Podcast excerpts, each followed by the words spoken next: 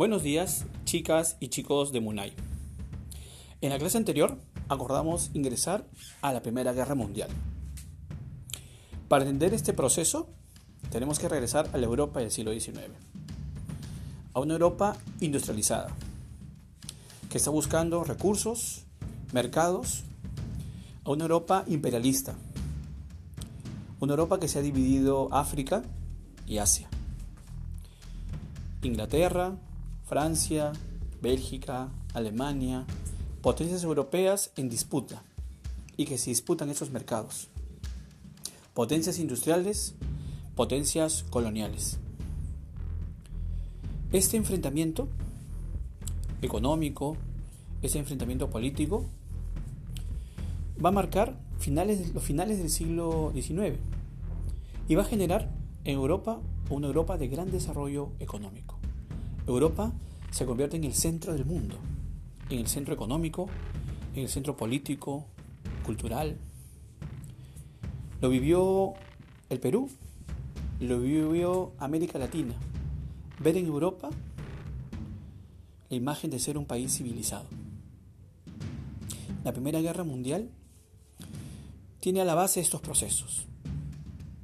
El desarrollo industrial el imperialismo.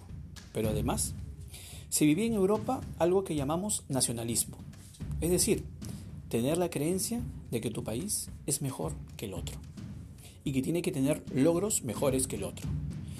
Entonces, los ingleses se sentirán superiores a los alemanes y los franceses superiores a los alemanes y los alemanes superiores a ambos.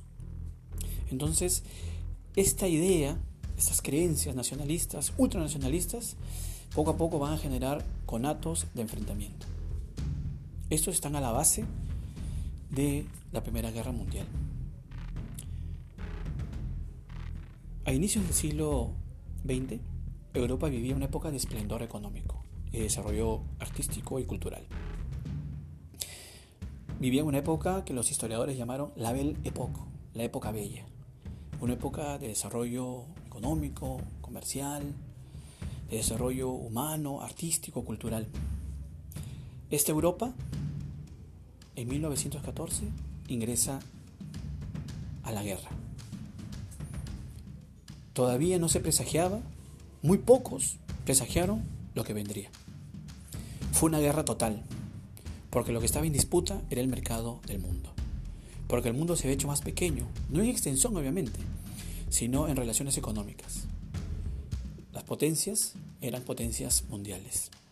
Y al movilizarse hacia la guerra, no solo se movilizaron los países europeos, sino movilizaron los recursos y los hombres de sus colonias.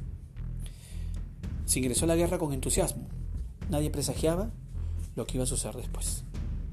10, 12 millones de muertos fueron el dramático testimonio de lo que esta guerra dejó.